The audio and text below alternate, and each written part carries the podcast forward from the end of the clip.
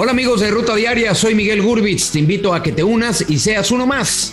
Un hijo más de tu Mother Soccer. Mother Soccer, podcast exclusivo de Footbox. Esto es Footbox Today. ¿Qué tal Footboxers? Hoy 14 de julio te contamos las noticias que tienes que saber. Golazo y triunfo para América.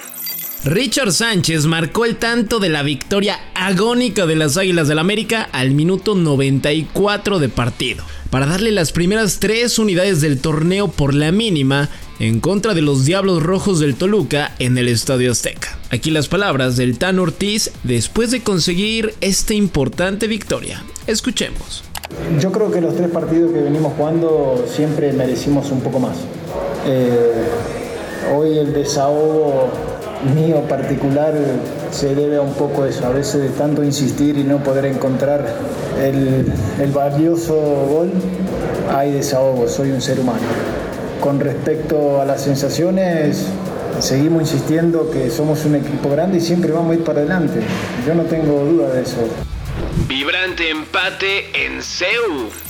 Los Pumas de la UNAM igualaron uno por uno ante el Celta de Vigo de España en un duelo amistoso celebrado en la capital de la República. Diogo de Oliveira abrió el marcador para los felinos al minuto 21, mientras que por los españoles igualó la pizarra al minuto 45 el crack de cracks Iago Aspas.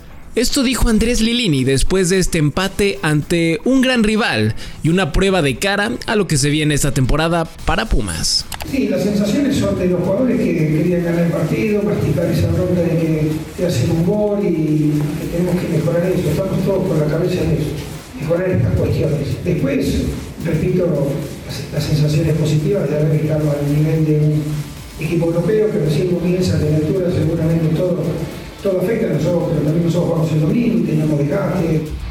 Loroña llega a Tigres. Buenas noticias en el norte. Vladimir fue anunciado como nuevo jugador del conjunto felino para reforzar la zona defensiva comandada por Miguel Herrera y se dijo dispuesto para jugar este fin de semana contra su ex equipo los Cholos de Tijuana. Una apuesta prometedora. Inicio de pretemporada culé.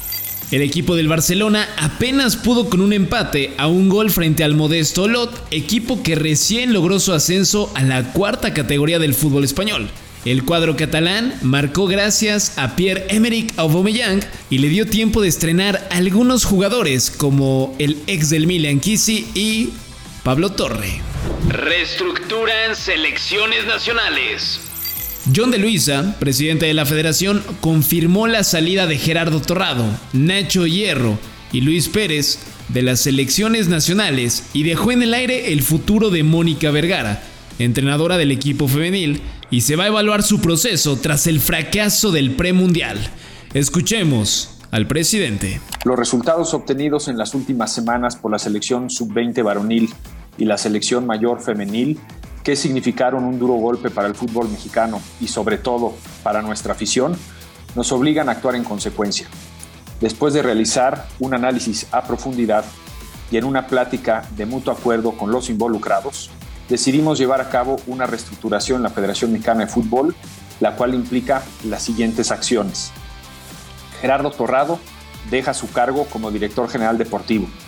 Ignacio Hierro deja su cargo como director deportivo de selecciones nacionales y Luis Pérez deja su cargo como director técnico de la selección sub-20 varonil. En el caso de Mónica Vergara, directora técnica de la selección femenil mayor, será la nueva dirección deportiva quien haga una evaluación y determine las acciones a seguir. Antuna defiende a Jurado.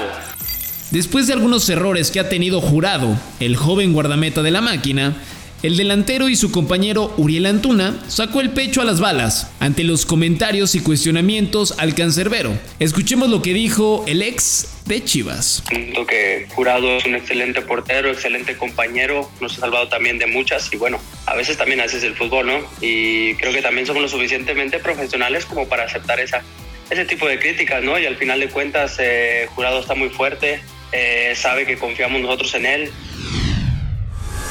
Esto fue Footbox Today.